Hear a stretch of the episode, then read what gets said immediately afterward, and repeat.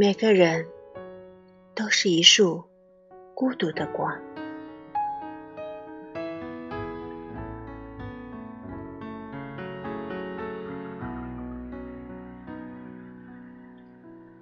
有一些事情就是那么巧，不知为什么，不需为什么。世界上有那么多城镇，城镇上有那么多咖啡馆，而你那么巧，就刚好走进我这间。看过电影《卡萨布兰卡》的人。都深深记住了这一句台词。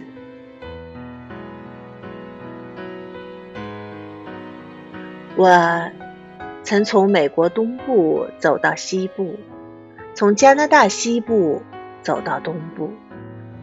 二零一七年二月二十五日这一天，我恰巧就在加拿大东北部魁北克城的圣劳伦斯河边坐下，看着雪。静静的在我身边落下，我静静的一念曾经的过往，静静的想象即将的未来。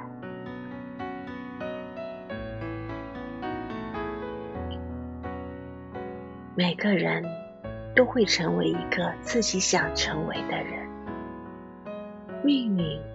会在你不知晓的情况下安排一系列的巧合。